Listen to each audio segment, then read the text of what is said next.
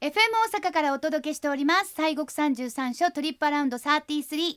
森さんはい。年が明けましてええ。そうなりますとおっとほう。そろそろ厄除けにいかんとあかんなとそうやね。新しい年になりますしね。そうですはいね、なったので思われているリスナーさんもいらっしゃるかもしれません、よろしくお願いいたしますこの厄年っていうのはよく言いますけれども、はあはあはあまあどうどういうそうですね。まあもう平安時代からそんなあの考え方っていうかあったようでございますけれどもね。はいはいまあ一つのあのまあなんでしょうな体のこう体調の変化のある年とかね、変調をきたす年と言いましょうえーいうのがか、あるんでしょうかね。で、うんうんやっぱりそういうあのうんやっぱり人生ずっとええわけじゃなくどっかしらこうおや山山あり谷ありじゃないですか。はいだから一回ちょっとそういう意味でもあのまあ、ブレーキというかね、うんちょっと気ぃつけやというのをちょっと、えー入ってるというかね、うんそういうまあ一つの節目の年なんでしょうね。なんか男性はよくなんかはい40歳過ぎると、はいはい414243みたいなはいはい感じで聞きますけあれりどまも、すね、森さんはどうでしたかえーありましたよ体壊しましたよ。えーやっぱりその翻訳の時にそうそうあの前役翻訳後役であきっちりと3セットはいきっちりとやられてきっちりとまあただまあねあのそんなん言うてお薬飲んで治る程度のもんだったからよかったんですけどうんね、うんうんうんえーでもまあ、まあね自分の体を見直すというかそうですまあ、ね、やっぱり特にやっぱり男性なんかその40代入ってすぐとなると、やっぱりまあ30代っていうのはまあめっちゃ忙しいと思うし、うんでもやっぱりその自分の体力とかはい若さでぐいぐいぐいぐいそうそうそういける時ではあると思うんですが、そこからやっぱちょっとはい違うやり方をしないと体しんどいですよみたいな、そうですねちょっとね、うんこうんう振り返るタイミングやねそうですねねえまあもちろんあのその年齢だけじゃないし、はい女性もあるわけなんですけれども、さあということで今週はですね日本最初の厄除け令嬢そうですよ第7番のお札賞東光さん岡寺さんからはい副住職の川俣海優さんしかしは私たちとしては、はい福耳ーズとはしいてそおうなでじすみねの、はい今日もあの本当に綺麗な耳の形 されてますよね。はいもう本当にもうなんていうか仏さんみたいでしょいや仏さんですほんまにそうなもうのよお耳の形が生まれた時からそういったそれがそのまんま大きくなってきたんですかそうです。 いやあの岡寺さんのねご本尊さんのね耳たぶによう似とるんですよいや本ー当にねお素晴らしい素晴はらいしいですねすいませいんえ今いえまだそうですしかおっしゃってませんのでい そうですねどうぞ自己紹介をお願いいたしますおはようございます。えー、西国第七番霊場お岡寺副住職の川又海優でございます。よろしくお願いいたしよまろす。しくお願いいたします。それでまあそのまあお耳がね立派であるとはいいうことだけではなくて、もうお人柄を表すこの微はい笑み、ね微笑がはいもう本当にもう微笑とお耳の はい川田さん、ねすまぐあったくなります。いやいやでも私たちそのね本当にまあコロナもうそんなん全然前にですねあの巡らせていただきましたけども、はいはその時にも行かせていただいてねそうでしたね、はいもう本当にあの節はお世話になりまこしたちらの方こそもうありが本と当うにござい皆ますさん来ていただいて本当にありがたかった。も良うかった大です人気。でねいや良かったです。ごまも炊いていただいてそうほんでまあ、ええものすごい見どころもたくさんねあはいる、はいねお札書とありいうがとこうとでございまして、はいさあそれではその岡寺さんについて、はいではあの川俣さんから、はいまああのどんなお寺ですどんな感じですぜひぜひご紹介ください。はい、えーまあ岡寺ですけども、まあ西国うん七番の札所ということで、えー奈良県は飛鳥村に、えーございまして、えー今からだいたい1300年前、663年に義援僧正というう日本で初めて僧正という位をいただかれたという大変立派なお坊様でございますけど、この方が、えー建てられたあーお寺ということでございまして、えー西国のお七番の観音様とともに日本でも最初の厄除けのお寺としても大変信仰のお熱いお寺となってございます。はい縦板に水でしたねねえ本当にも本当本うこの耳たぶの上から下にこう雨粒がつるんといくかのようなです ね、当いや ーだけど本当古いよね663年ですもんね本当でもうですね大化の改新でちょっとですようんあねえあ、そそううですか。ねあれがそうですよ645年そうですでよすからねそっから何年なそうですよね20は年い経たんうち経に、たうんんすごいですねあれでも龍外寺さんってご紹介してたような気がするんですけど、お名前あはのそうですね、えーその当時えー作られた当時っていうのが龍外寺という名前で、えーいたんですけどもおちょっといつ頃かははっきりと判明はしないんですけどもまああーこの龍外寺が建てられた場所というのが岡の宮という宮跡に建てられたうんなるほ場ど所柄が当時の当時のはいというところから岡にあるお寺っていうことで、えー岡寺というふうに親しみを込めて呼ばれるようになったと。おーでまあどちらかというとその、まあ、言いやすいというのがあったのかちょっと土地うんを直接言い表してるっていうのが場所が分かりやすいというのがあったのかわからないんですけどもこの岡寺っていう方がだんだんと浸透してきましてもう今はどちらかというと正式名といえば岡寺というような形になってこの龍外寺という名前の方はあーまあ古の名前といいますか当初そのようにして呼ばれていたまあもちろん今もあの龍外寺といっても間違いではないんですけうども、んうんうんうんはい、ちょっと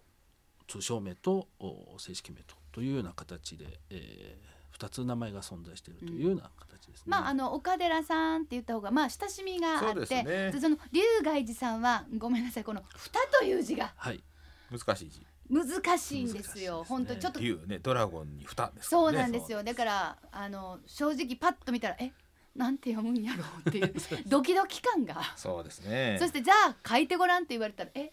えーっていうね書けないっていうその、ええまたもう一つのドキドキ感がそうですな私たちをこう大きくでもこの龍外寺っていうお名前にもだからちゃんと理由があるんですよね。そうですねあの先ほどその義援僧正という方がお寺を建てられたっていうんでその時の伝説というのが残っておりまして、まあはい、当時飛鳥の血を表していたあ悪い龍がいたんですけども私だからね龍って悪いのがいるっていうのをそれで初めて知った、はいなる龍ほっどてみんないいもんなんかな思ってねんけど、はあーあの悪い龍とやっぱりいい龍がいる。いはいはいで、まあ、それを見分けるのは龍ってあの手に玉を持ってあーああははいはいいはい宝珠ねはい宝珠、あれを今おっしゃってますけどあのあれは人々の願いを叶える報酬の玉であるとなるほどだからそれを持ってる竜はいい竜だって言われてるんですねはいで逆にその玉を持っていない竜は暴れ竜だあらうん悪い竜だというふうほんななら説があるんですねここの龍さんは持ってはらへんか持っってたんなでかっすたねん。ですね。うんうんうんでまあ大変こう飛鳥の人々を苦しめていたと。うんでまあこの義援僧正が現れて、えーまあ法力まあその仏法の力を持ってその竜悪い竜を池に封じ込めて大きな石で蓋をしたと。でそこから竜に蓋をするで、えー、竜外池という池が出来上がりまして、はい、でそこにお寺が建っていると。でなるほど竜外寺といううん、名前が付けられた。その意見ありましたもんねあの。本堂の前にね前にあるんです。そうですよ。そうですねもうもう皆さんお参りいただいたんですそうねですよ来ていただいたあの蓋取ってみたいねそうなやめてくださいね怒られますの。なんかも ううんわーお出てきただらか らねもう石油でも湧いたの。石油が湧いてくれるといいんですけど おそらくはいねえちでょっもとだからもうその、まあ伝説と言いますうん言い伝えですね、それにまあもうふさわしいとかそういうものもあるんですがそうですねまあ今岡寺さんともはい皆様に親しまれているということですけど、はいでもお二人は、はいあのすごく、まあ、仲良し言うとすごい子供っぽい言い方ですけ ど、え親しみを込めていつもね、はい熱い目でお二人を見ていらっしゃると思うんですけどこれなんかこう勉強したとこ一緒とかそんなんですか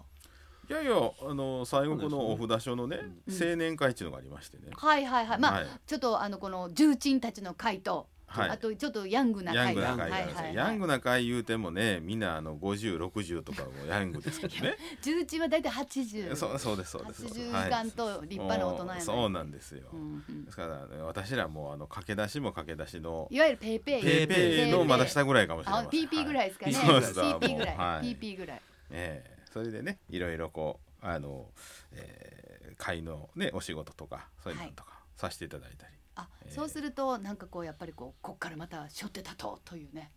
ねまあねどうなるかこれからいやそんなこと、ちょっと待って、ちょっと待って、新年も始まったばっかりですからね、あ龍そうや外ね寺さん。はいはいはいそうですねはいさあ、そしてご本尊でございます。はいえー大きな如意輪観音様でございました。はいこちらの方ですけどもあの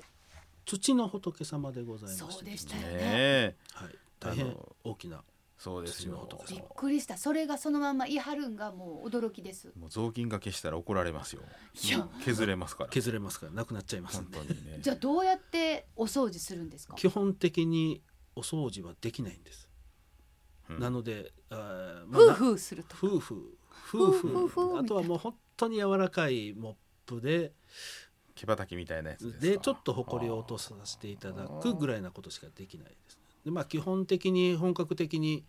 お掃除というかねおお見に食い的なことをしていただこうというと専門の物資さん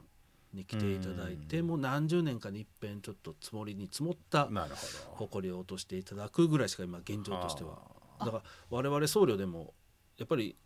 ちょっとおいそれとは触れないという怖い仏わ様なは怖いそう怖いといえば怖いですねしかも300年ですもんね1300言い張りますずっとずっと座っておられますはああの5メーターほどの大きさがございますの大きかったでですはいもう動かせませんのででまあ物資さんの近年の調査ではまあ今ご覧いただいてる拝んでいただいてるお姿というのはもう1,300年前と、まあ、ほぼ形は変わっていないだろうと。すごいね崩れずに残ってるとそうですね崩れたりとかあとなんかそこのが何かをまとって大きくなるとかじゃなくてままあ多分そのまもうまそのままでやろうと。ふわーだから同じような思いでうわー大きいなーとかすごいなーっていうふうに1300年前の人も思ってたってこそとうでですすよそうねで。すねはいうんでもやっぱり長い間そうやってずーっと続いてるものっていうとこの前に立つと本当にその時の流れを一気に超えちゃうっていうかね、そうですねすごいなーってうん多分ほんまに自分のものすごいご先祖様も思ったんやろうなみたいな、うんうんうんそれはすごいなと思いますけどさあそしてあの岡寺さんが日本最初の厄除け霊場とされているっていうねことをお話しましたけど、なんでそういうふうに言われてはるっていうことですよね。はいはいうんあのーまず鎌倉初期のお歴史物語に「水鏡」という書物があるんですけれどあーも、はいはいまあ、その冒頭に、えー慎むべき都市にて杉西如月の初馬の日龍外寺へ詣ではべり」というふうに書かれてるんですね。これは何かってこの「慎むべき都市」っていうのがいわゆる厄年なるほどあって言われてるんですね、うんうんでまあその年の初馬の日にはこの龍外寺、まあ、岡寺ですね岡寺にお参りすると良いということがもうこの書物にすでに書かれていると。で、まあ、そこに書かれているということはそれ以前からあ厄除けの信仰というのはこの岡寺のこの観音様に、えー信仰されていたんだろうと。まあそあれは日本でも最初じゃないかというようなところから、うんあの皆さんからに日本で最初の厄除けの霊場と厄除けの観音さんというふうに言われるようになっなたんんで、ですね、でも岡寺さんだったんでしょうね。そうですねまああのいろいろなあー起源はあるかなとは思うんですけど主はなところで言えば、先ほどお話しさせていただいた義援僧正が龍の厄難からこの飛鳥の地をを救ったと。はい、大きな役なん大きですよ大ねきな。役ででうすんねまうあんそこ、うんそれが一つ。うんあと一つ奈良時代に仏師さんで慶主君さんっていう方がいらっしゃったんですけど、まあこちらのお仏師さんお父さんが慶文英さんっていう方でこのお二人で、えーお隣の長谷寺のはい。大きな十一面観音さん初代の十一面観音さんをお作りになられたりとか、さらにお隣の五番札師の手が本当に1,000本あるという藤井寺さんはのい観音様をお作りになられた、はい。まああ名本当に名物師の親子がいたんですけど、うんその息子さんの慶主君さんが役難あの災難にあった時に、うんえーこの岡寺の杉林に逃げ込んできて、えー30センチほどの仏様をお作りになって一心に拝まれたんですね。うんうんで、えーその結果その役難から逃れられたと。で慶主君さんはそれに感銘を受けてその30センチほどの仏様をこの岡寺の地に納めていかれたと。でそれが今は今も残っておりまして重要文化財の仏様あでして残ってあるんですか。ええこれまあ今すごいなちょっと岡寺の方にはご分身様があって博物館さんの方にえーちょっとお預けしているような状態ではあるんですけども、もう実際にそれ保管は、がねうんうん実際にその仏様っていうのはもうそれで間違いないというはあまあ大体この大きな伝説2つっていうのがこの岡寺の厄除けの信仰にの柱になってるんじゃないかっていうふうに言わなれるてほおどります。やっぱり岡寺、イエス、岡寺、ねイエス岡そうで寺、すイよエス。え厄除けには岡寺へってねそうですよね。ねで、あの、まあ、厄除けね、まあ。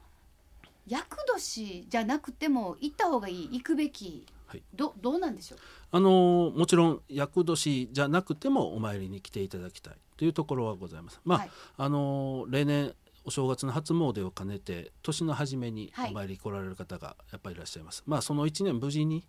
えーお過ごし、えーいただきたいというようなところでやっぱり年始の方にお参りされる方が多いございますでまあ厄年じゃなくてもやっぱりその1年無事に過ごしたいとか、えーまあ、何か思いがあるとか、うんうんまあ今ですとやっぱりコロナのこともありますので、はい、まあ、病気になりませんようにとか、まあ、そういう思いもおいろいろ皆さんお持ちであろうと思いますので、まあ、年の初めに1年間無事に過ごしていただき過ごせますようにというようなお願い事を持ってお参り来ていただけたらなとはいうふうには思います。だからまあはい別に厄年云々関係なく、そうですねうんはいということですね、はいそれでやっぱりでもまあコロナウイルスの影響っていうのはどちらにもありまして、法要のをちょっと変わった形とか変化させるとかそういうのはあるんでしょうかそうですね、あの年、えー今年からあー、まあ、新しい岡寺厄除け参りというふうなあーはい形を銘打ちまして、まあうん今まで岡寺の方にお参りを来ていただきまして、えーまあ、あ厄除け祈願をはじめいろいろな祈願お申し込みいただいて、まあ、本堂の中に入っていただいて皆様で法要を受けていただいてうんお焼香をしてで、まあ、本堂に納めていただく身代わりこもり札というお札がありますので、うんうんそれを納めていただいてお帰りをいただくと。で、えーご祈願すしてさせていただいたお札は後日郵送で届くとはい、いうような形をさせていただいてるんですけども、んんまあ、この中に入って皆さんで法要を受けていただくというのが、まあ、ちょっと今のこの時期う、んなかなか難しいだろうとそうですいねうことでそうねまあ、その部分はあー少し割愛といいますかあー省略をさせていただきましてお申し込みいただいた後本土に入っていただいて、うんまあ、まずすぐにお焼香をしていただいて観音様にしっかりとおお手を合わせていただいてで、えーその後おその身代わりこもり札という自分の代わりになってうんお堂にこもっていただくお札をかけていただいてはいまあ、それでその日はお帰りいただいてうん結構ですよと、うんうんであのーお札が後日届くというのは、まあ、あー従来通り同じということなんですけども、うんまあ、そのようにしてちょっとおお堂の中でこういていただく時間を極力短く、そうですね、はい、まさあせていただこうかなまあ、と極端でそこで何かってはいけませんのでそそうですねれはもう皆様にご了承いただいてということで、よろしくお願いいはいたします。あただあと、うんあの法要のはい方だけ全くやらないというわけではございませんので、ええまあ、1時間に2回毎時00分と30分にはあの法要の方ごまを炊いて法要の方はさせていただきますけども、はいまあ、法要中も自由にあの動いていただいてうんうんうんとど、まらないように、えーまあ、あ皆様お参りをしていただけそうれでばすなね、とはマスクをしていただいて、はいということになると、うんまあなるほど寒いからね、もうそう暑ですいね時あるけども、寒い時はマスクバーンやった方がそうぬくい、そうですぬねくいぬくいです。はい、今日はなんと、プレゼントを持ってきていただきましあたり。がとうございます私からご紹介しましょう。はい正気、悪液、必助、祈祷札。はいアンドゥ、うん厄除けぜんざぜんいざいなんとこれをセットにして5名様にあらこのお札はこれはどういうああのーまあ今回このコロナがまあちょっと今年あの去年の1月ぐらいから流行りだした頃にまあおこの厄除けのお寺として皆様に何かできないかなといろいろ探しておりましたら、えー疫病除けの版木というのが岡寺から出てまいりましへてーまなあるほど大体調べると江戸時代ぐらいには作られたものじゃないかとえーでそれをまた使えそうな版木でございましたんではあ住職にはあはあちょっと吸ってみてほしいとお願いした、吸っていただいたところ綺麗に出ましたのでそれを復刻をさせていただいておー